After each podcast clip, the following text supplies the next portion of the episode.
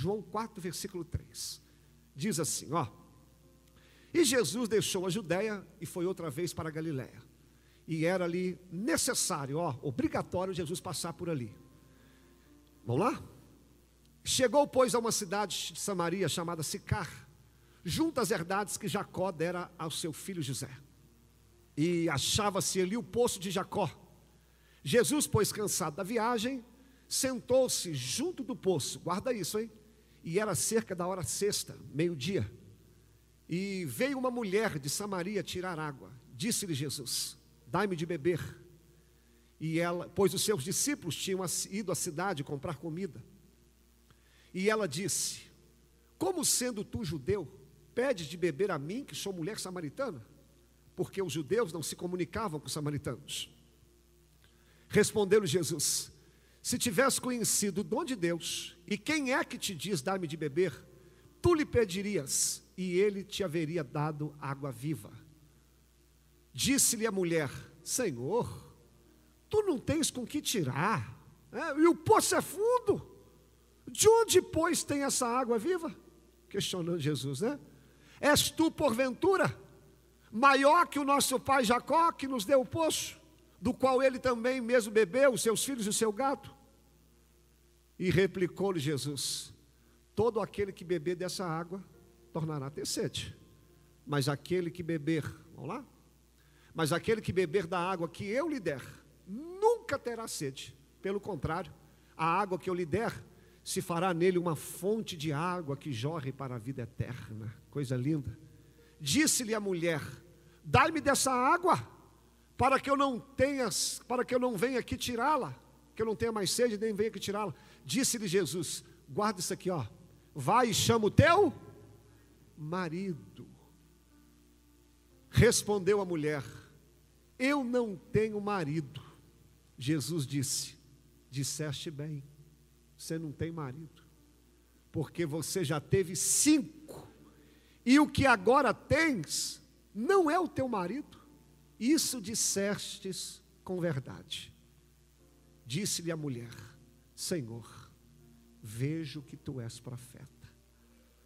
Vamos orar? Senhor, nós estamos aqui na tua casa, na tua presença. Como é bom te servir, como é bom estar em comunhão. E agora queremos ouvir a tua voz mais uma vez, Senhor. Usa-me por graça, bondade, por misericórdia, e que essa mensagem, ó Deus, traga mudança em nós. Repreenda no mundo espiritual toda distração, e desde já devolvemos ao Senhor a honra e a glória e o louvor para todos sempre. Amém. Deixa eu explicar a história para chegar no ponto principal.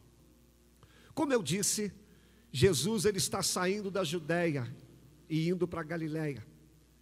Jesus ele vai fazer um, um trajeto cansativo por causa da hora, como eu disse, estava na agenda de Deus.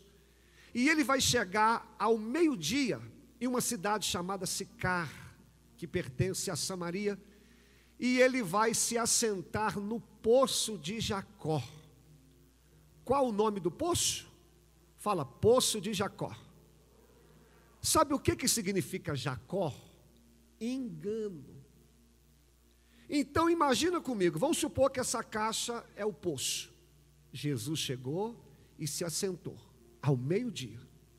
Aí vem uma mulher, a Bíblia não cita o nome dela, só cita a origem, que ela é de Samaria.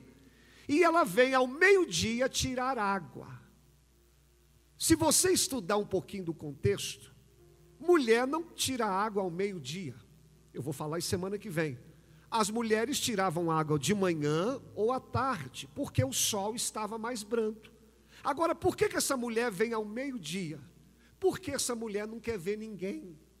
A reputação dela não é boa. Como ela mesmo disse, ela já teve cinco maridos. E o que ela vive não era dela. Então, essa mulher, para evitar conversinha fiada, para evitar é, desgaste, ela vinha numa, numa hora que não tinha ninguém. Então, quando ela chega ao meio-dia, ela está com seu cântaro, que é um jarro que pesava mais ou menos 18 quilos, pesado para a mulher. Então, todos os dias, aquela mulher chegava no poço, pegava sua água e levava para casa. mas a água acabava, ela tinha que voltar todos os dias. Aquela rotina, a água pesada, o cântaro pesado, bebia água e a água acabava. E em cima daquele poço estava Jesus, a fonte de água viva. Muitas vezes, querido, nós nos parecemos com essa mulher. Nós estamos com um cântaro pesado. A vida não é fácil, a vida é sofrida, a vida é dolorida, e nós estamos indo no poço de Jacó matar a nossa sede, no poço do engano. Essa é a história de muitas pessoas indo se saciar no engano, naquilo que não sacia, naquilo que não não tapa o vazio. Eu me vejo na história dessa mulher, porque durante 20 anos da minha vida, irmãos, eu carregava um cântaro, a minha vida era difícil, a minha vida não tinha paz, a minha vida não tinha gozo, porque eu precisava me saciar no poço de Jacó, no poço do engano. Eu ia até a minha cervejinha, eu bebi uma cervejinha, quando eu bebia a cervejinha estava bom. É, ficava ligrinho ali, estava beleza. Mas quando dava umas duas, três horas, ou quando eu chegava em casa, ai, aquilo não me satisfazia. Aí eu ia para a festa, outro engano, ia para a festa. Enquanto eu estava na festa era uma beleza, mas quando acabava a festa, eu voltava para casa e aquela angústia, eu percebi que aquilo era um vazio. Aí tentava procurar, ou desculpa, tentava tirar esse vazio com tantas coisas, mas cada coisa que eu tentava ir, não tapava o vazio que estava na minha alma. Isso é o que? É o engano, irmãos. É o engano. Certamente tem pessoas aqui que sabem o que eu estou dizendo, porque muitas vezes a gente tenta tapar esse vazio com coisas que não dão certo. Charles Spurgeon diz que as coisas do mundo são como as águas do mar você pode até bebê-la, mas não vai te satisfazer, pelo contrário, vai dar mais sede. Não adianta a gente querer tapar esse vazio que só Jesus pode preencher com as outras coisas. E enquanto aquela mulher está ali tirando água, na, no poço do engano, Jesus está sentado com ela e diz assim: perto dela, diz: mulher, dai-me de beber. Olha que coisa linda. Ah, e ela, como sendo tu judeu, pede de beber a mim, que sou mulher samaritana.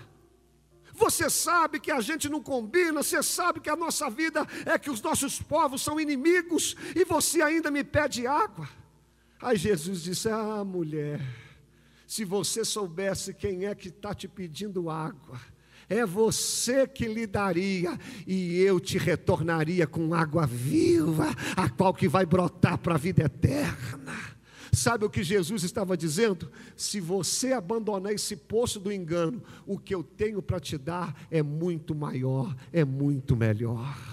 Ah, querido, eu sirvo a Jesus há muitos anos e hoje eu não preciso de cerveja, eu não preciso de festa, eu não preciso do mundo, sabe por quê? Eu tapei esse poço do engano, porque hoje eu estou bebendo da água da vida que é Jesus, essa água que sacia, essa água que transforma, essa água que muda a vida do homem. Ó, oh, Deixa eu falar uma verdade para você. Se você é crente, se você é cristão, se você já conhece a palavra e está indo no poço de Jacó, você está perdendo seu tempo. Ah, pastor, crente faz isso? Faz. Você lembra do filho pródigo? Na casa do pai, irmão. Bebendo da fonte. Aí o filho pródigo fala assim: Ô oh, pai, é, o senhor poderia me dar a herança? Aí o pai, herança? É, herança, porque eu quero aquilo que é meu. Olha, meu?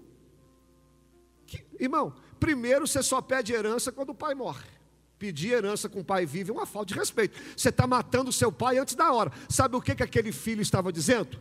Senhor, eu não preciso de, de, de ti. Senhor, eu quero aquilo que é meu, entre aspas, porque eu sei governar. Quando ele pegou a sua herança, foi lá para o mundo.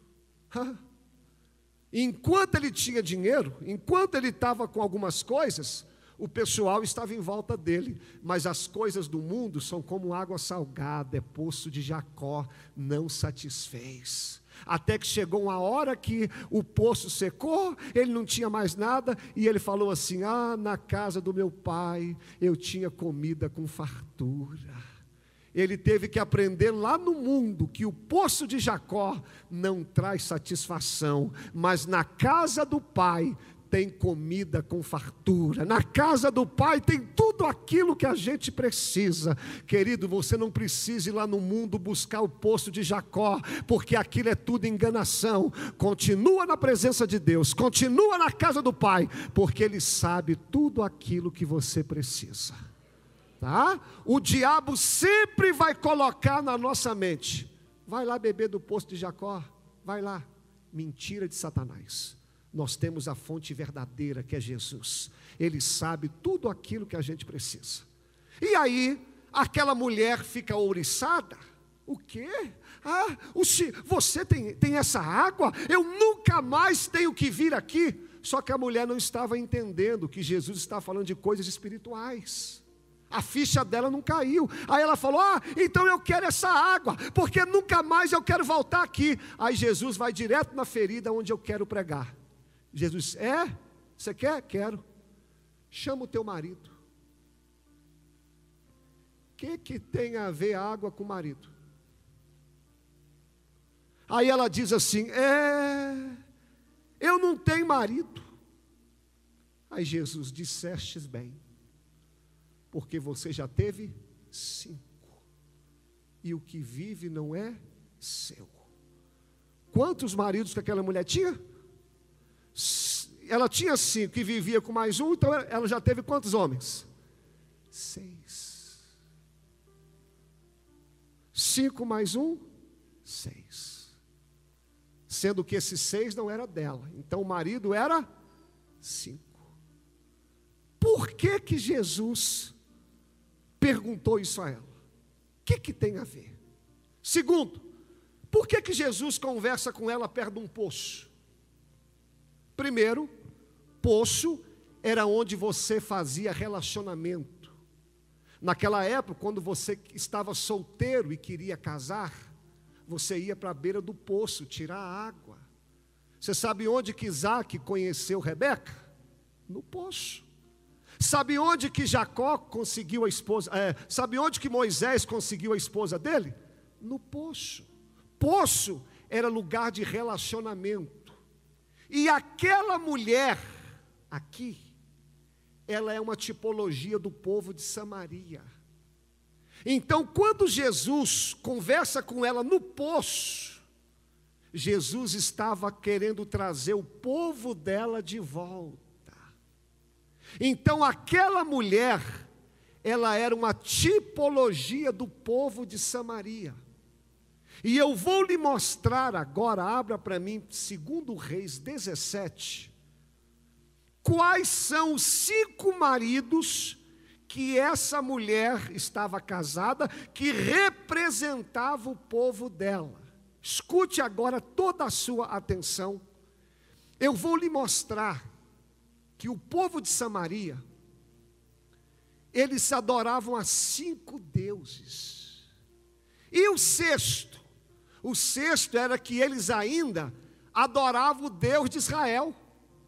Aí Jesus fala: vocês adoram a cinco deuses, e o que você tem é, e o seu marido agora não é seu, porque não tem como você servir a, a cinco senhores e achar que Deus é teu marido.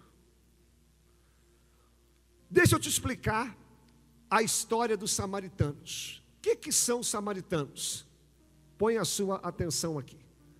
Quando Israel ficou no cativeiro, 70 anos, teve um grupo que não ficou, que não foi, desculpa. E a terra de Israel ficou abandonada.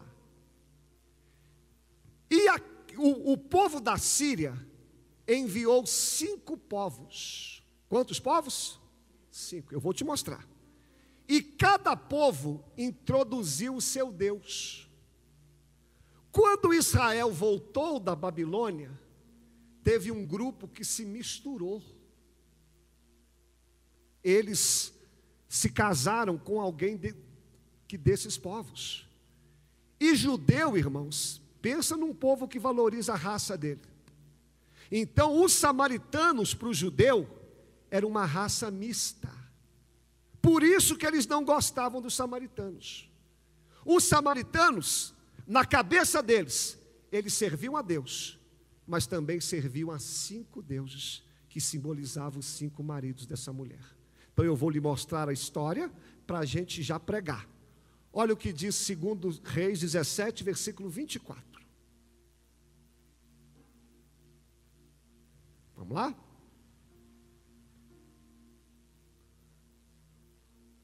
Segundo Reis 17, versículo 24. Ó, depois o rei da Síria, conta comigo, trouxe gente da primeiro povo, e de Cuta, segundo povo, e de Ava, terceiro, e de Ramate, quatro, e de Servavaim, Aos cinco povos aí, ó. E fez habitar na cidade de Samaria, em lugar dos filhos de Israel. E eles tomaram Samaria em herança e habitaram nas suas cidades. Agora põe para mim no versículo 29 até o 35. E agora eu vou te falar o nome dos deuses. Todas, todavia, as nações faziam cada um o seu próprio ao Deus com D minúsculo. E os punham nas casas dos altos, que os samaritanos não tinham feito. Cada nação nas cidades que habitavam. E os da Babilônia fizeram o Deus, ó, Sucote Benote. Os de Cuta fizeram Nergal.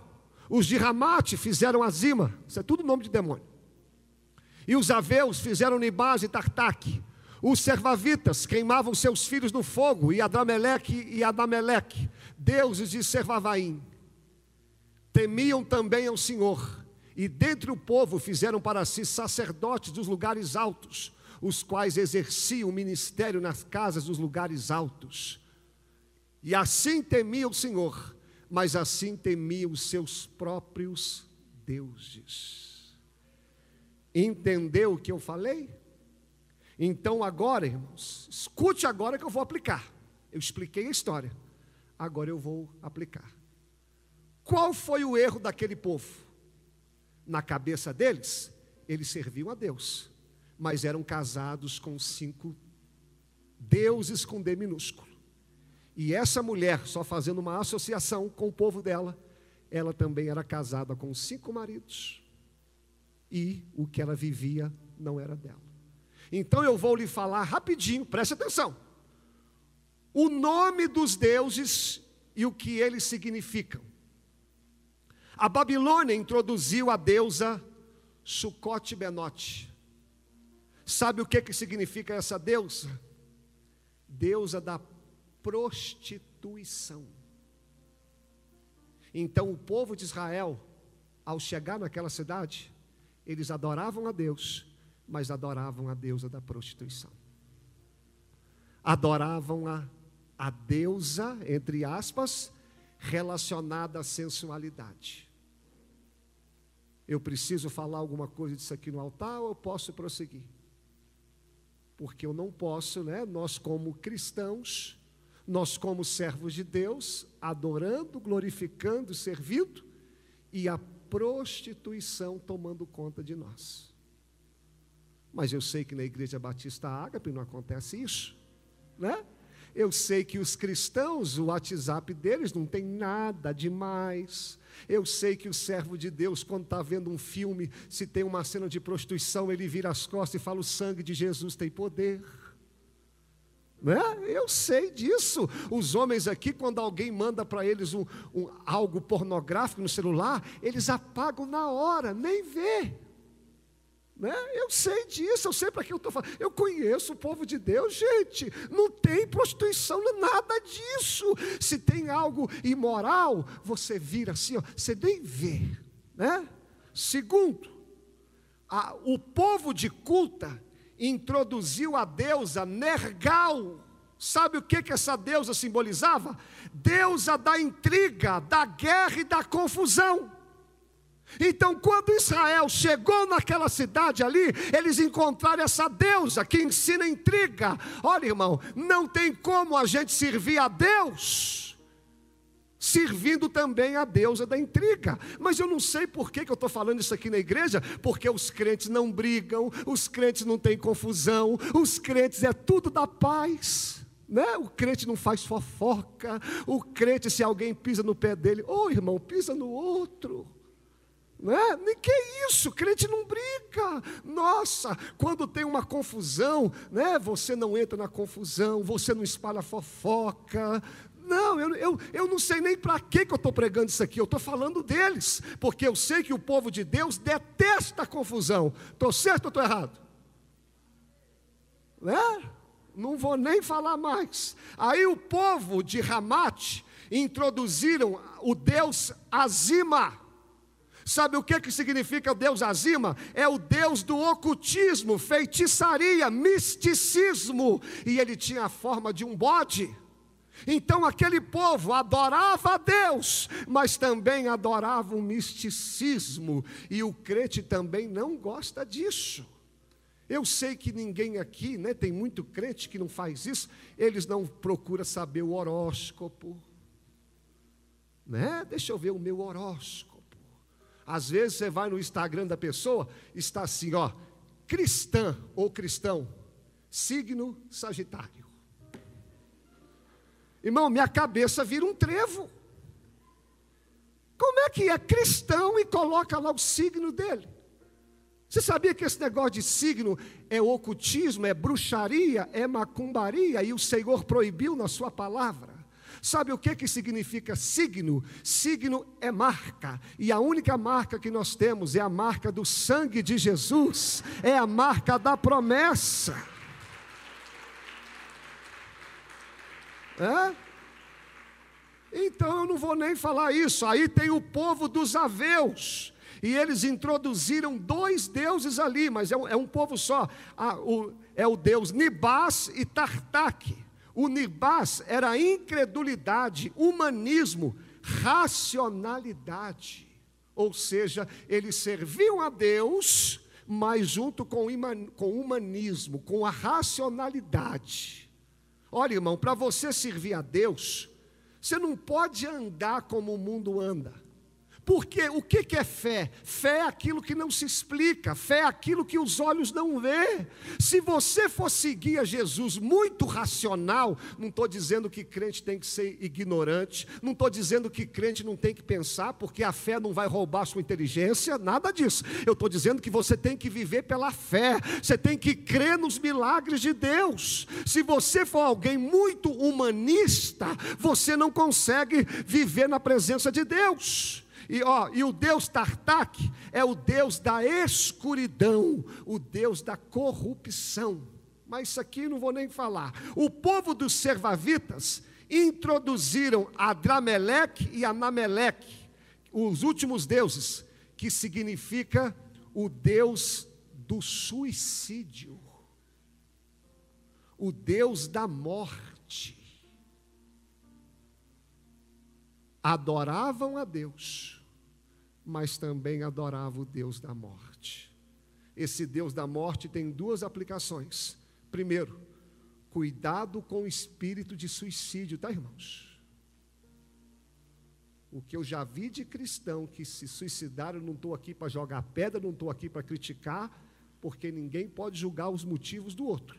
Mas todas as vezes que Satanás jogar na sua mente que a solução é a morte, é mentira dele, porque a vida pertence a Deus. Você nasceu na hora que Deus quis e vai retornar para o Pai na hora que Deus quer.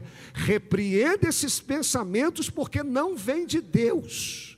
E segundo, em cima disso aqui, Deus da morte. Que história é essa de crente desejar a morte do outro? Fulano tem que morrer, Fulano para mim morreu, Fulano para mim não existe. Não se pode fazer isso. E o último Deus aqui, Anameleque, está tudo junto, é um Deus relacionado ao mamon, ao dinheiro.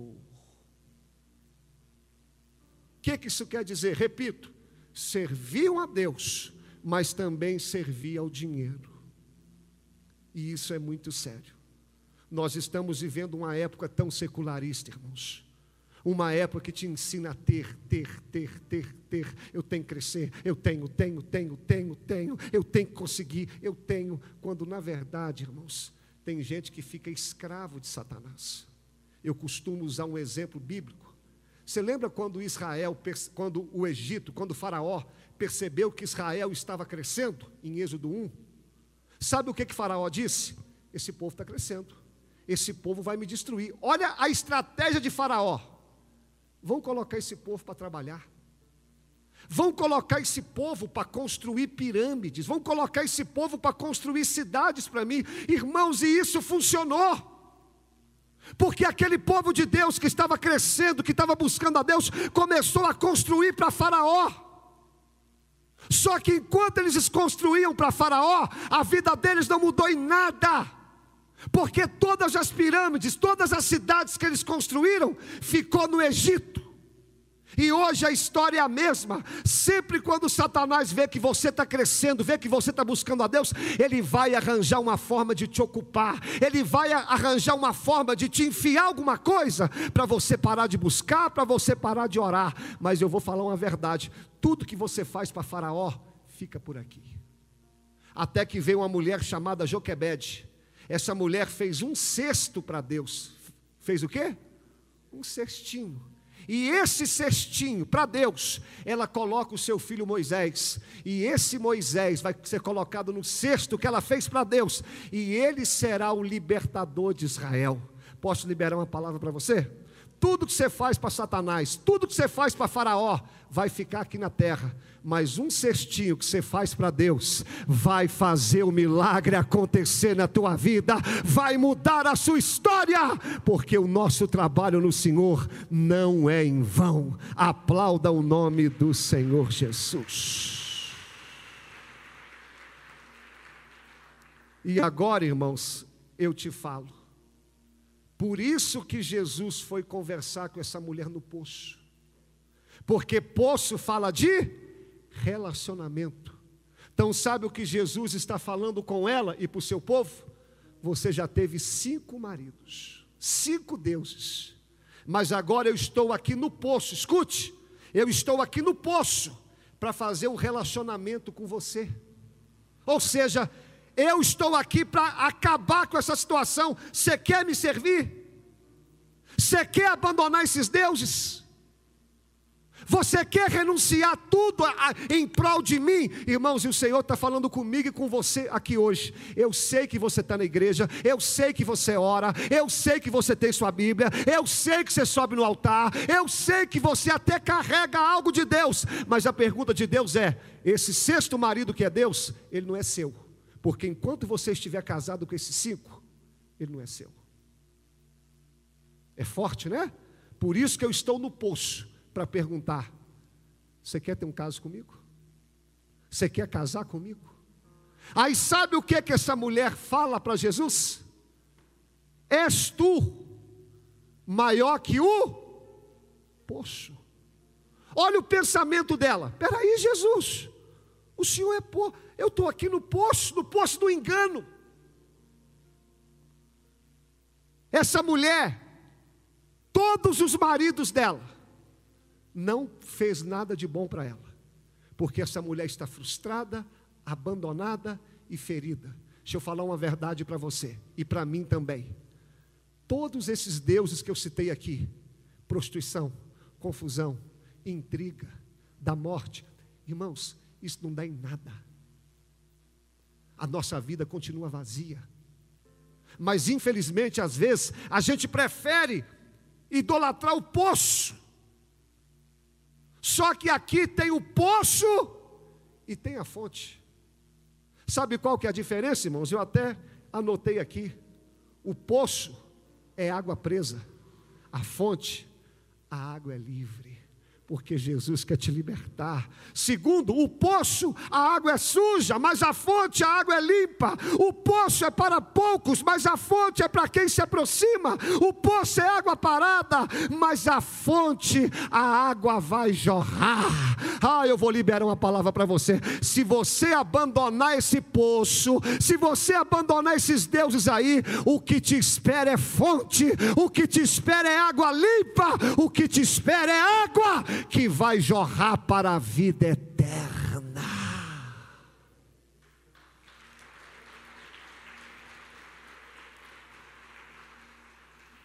E eu termino falando uma verdade para você.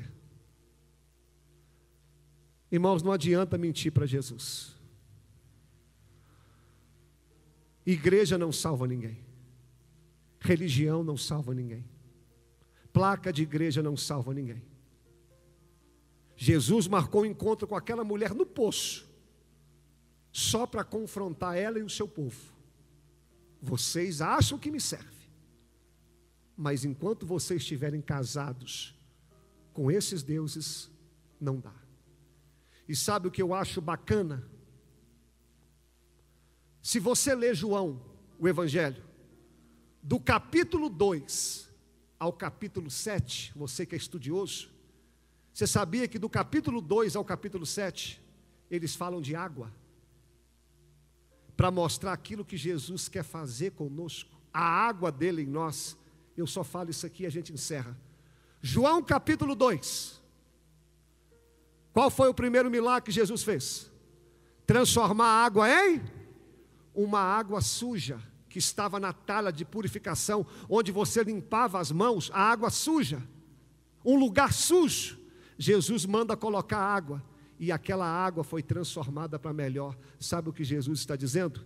Se você se relacionar comigo, eu posso pegar essa água suja, eu posso pegar a sua vida que está suja e posso fazer uma transformação para melhor.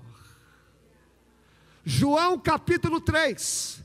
Jesus vai conversar com um rabino, o nome dele é Nicó Demos, um homem sabichão, um homem metido a saber tudo. Aí Jesus vai dizer assim: rapaz, você tem que nascer de novo. E Jesus fala assim: aquele que não nascer da água e da, do, do Espírito e da água não pode ver o meu reino. Olha a água, irmãos, a água da nova vida, a água da mudança, a água de coisas novas. Sabe o que Jesus está falando comigo, com você? Se você beber da minha água, você vai viver novidades, você vai viver coisa boa, você vai viver coisas que você nunca viveu, Nicodemos, porque você pode ser religioso, mas quando a minha água entra em você, você vai viver um tempo de novidades. Louvado seja Deus! E o capítulo 4, pastor, é esse que eu estou lendo, não vou nem falar. E o capítulo 5, capítulo 5 de João fala de um paralítico que está há 38 anos à beira de um tanque. Sabe como que as pessoas eram curadas? Quando a água era agitada ou agitada. Olha a água de novo aí. Sabe o que Jesus está dizendo?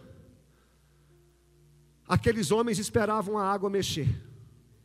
Só que ali havia um homem que estava ali há 38 anos e a água não mexeu para ele. Mas quando a água não mexe, nós temos um Jesus que aparece e pode fazer por nós aquilo que ninguém fez. Sabe por que, que vale a pena você servir a Jesus? Sabe por que, que vale a pena você se casar com Ele? Porque quando as águas da terra não funcionarem, nós temos um Jesus que pode fazer por nós o impossível. João capítulo 6. Jesus está com seus discípulos e diz assim: entrai no barco e vão para o outro lado. Quando você entra no barco, o barco está dentro de onde? Das águas. Sabe o que vai acontecer ali? Uma tempestade. Quando as águas estiverem agitadas na sua vida, quando as águas estiverem jogando o seu barco para um lado e para o outro, quando as águas estiverem a ponto de te derrubar, você não pode esquecer que dentro do seu barco está Jesus de Nazaré, e ele vai chegar na proa do seu barco, como foi cantado aqui, ele vai dar uma ordem, ele vai dar uma palavra, e as águas agitadas cessarão. Quem sabe eu vim pregar para alguém aqui nessa noite, as águas do mar da vida, como diz aquela canção, está tentando virar o seu barco de perna para o ar, está tentando acabar com a sua vida, mas Jesus está dizendo, dizendo hoje: se você casou comigo, eu posso acalmar essa tempestade. E a última coisa para a gente orar, João capítulo 7. No último dia da festa dos tabernáculos, Jesus vai chegar para o povo e vai dizer assim: ó, aquele que vinha a mim e crer na minha palavra, aquele que confiar em mim, do seu interior, o que, que vai acontecer? Vai fluir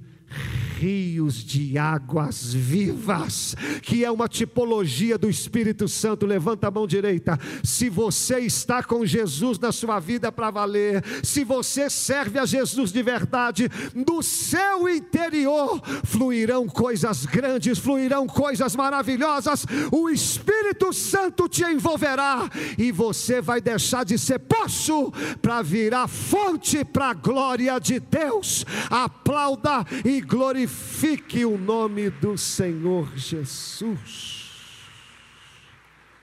Olha dentro dos olhos do pregador que a gente vai orar.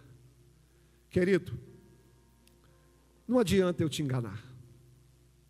Se você continuar bebendo dessa fonte do engano, sua vida não vai mudar. Hoje Jesus marcou um encontro comigo e com você e dizendo: Eu estou sentado em cima do seu poço. Eu estou te mostrando aqui que tudo que você tem buscado lá é engano. E eu vim pregar para muitos crentes aqui, irmãos. Eu vim pregar para muitas pessoas que, apesar de estarem na igreja, insistem em matar a sua, a sua sede em coisas do engano. E hoje eu estou aqui em cima do seu posto para dizer: o que você precisa, eu tenho. Mas talvez você fala, pastor, eu quero, Senhor, eu quero. É? Então chama seu marido. Chama os deuses a quem você serve. Tem gente aqui servindo a tanta coisa, irmão. E olha que eu falei num tom de brincadeira, eu nem apertei o cerco, mas você entendeu muito bem o que eu quis dizer. Não adianta a gente querer servir a Deus casado com outros cinco deuses. Por isso que Jesus falou: o que você vive hoje não é seu. Não adianta você falar, o Senhor é meu Deus, o Senhor é meu rei, o Senhor é meu Senhor. Aí, opa, não me põe nesse rolo, não. Não me põe nessa confusão. Enquanto você estiver casado com esse ciclo, eu não posso ser o teu Deus. E hoje ele nos trouxe na beira de um poço. Ele quer tapar esse poço, ele quer fazer um relacionamento conosco. E ele está dizendo: o seu poço é água parada e suja mas a minha fonte é água melhor. E por último, é aquilo que eu te lembrei. Ele pode pegar uma água suja e transformar. A água de Nicodemos é a água da novidade. A água parada que o homem não faz, Jesus vem e resolve. As águas agitadas, ele acalma. E a água dele faz brotar em nós uma fonte. Eu sei que essa palavra falou contigo. Eu sei que essa palavra falou comigo. E eu sei que essa palavra falou com a gente. E nessa noite, nós vamos cantar um louvor agora. Pode até subir aqui o louvor. E enquanto nós cantamos, irmãos, eu queria que você aceitasse o convite de Jesus. Chama teu marido. Chama teus deuses. Chama aquilo que você está servindo. Deixa eu abrir a sua mente só um pouquinho. Você sabe o que é Deus em nossa vida? Deus é aquilo que tira o lugar do Senhor. Às vezes o nosso Deus, sei lá, é um emprego, é um carro, não sei. Mas eu queria que você fizesse uma retrospectiva da sua vida. O que, que tem tirado o primeiro lugar de Deus na sua vida? O que, que tem colocado o Senhor lá por último? Jesus está dizendo: é esse marido aí que eu quero. Traz ele aqui. Traz aqui no altar. A intenção de Jesus não é te humilhar, não é os expor. Por que, que Jesus conversa com ela sozinho? Porque tem coisas que é só você e Deus.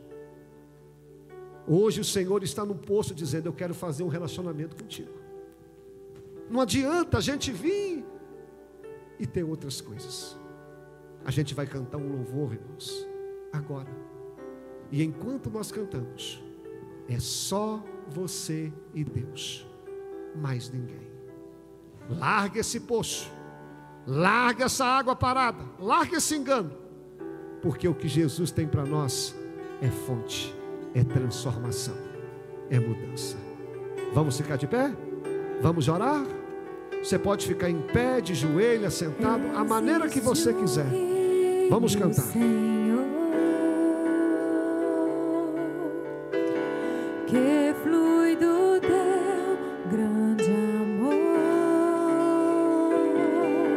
Esquece quem está do seu lado por um momento.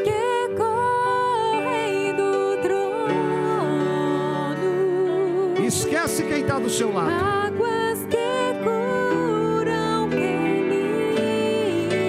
limpam. Oh Senhor. Escuta o Senhor dizendo com você. Deus falando contigo nessa noite. Eu quero fazer uma aliança com você. Aleluia. Eu quero fazer uma aliança contigo aqui nessa noite.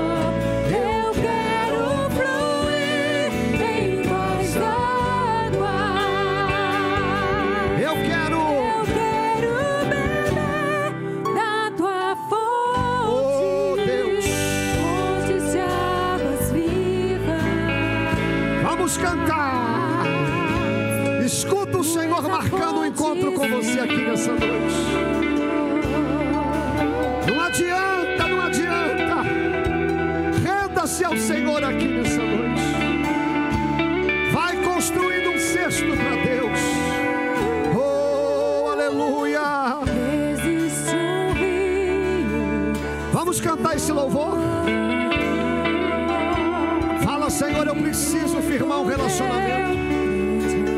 Eu preciso firmar um relacionamento aqui com o Senhor. Não adianta. Ele quer marcar conosco o encontro aqui nesse lugar. Essa água de Deus está aqui nessa noite. Aleluia.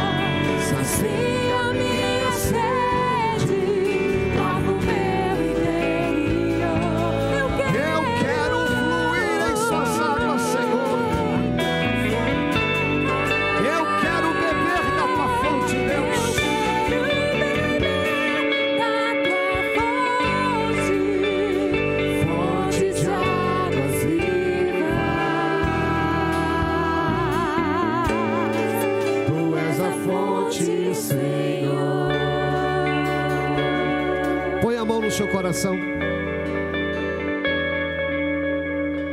Fecha teus olhos.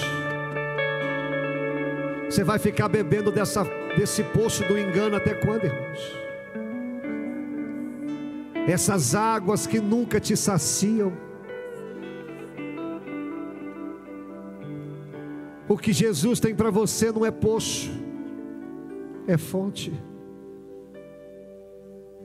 Para de colocar sua alegria em relacionamento, em carro, em coisas, em dinheiro, em fama. Isso é engano. Isso não mata a sua sede. Isso vai fazer você voltar outra vez.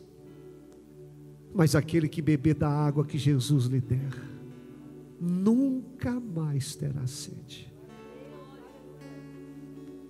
Ele marcou um encontro conosco aqui.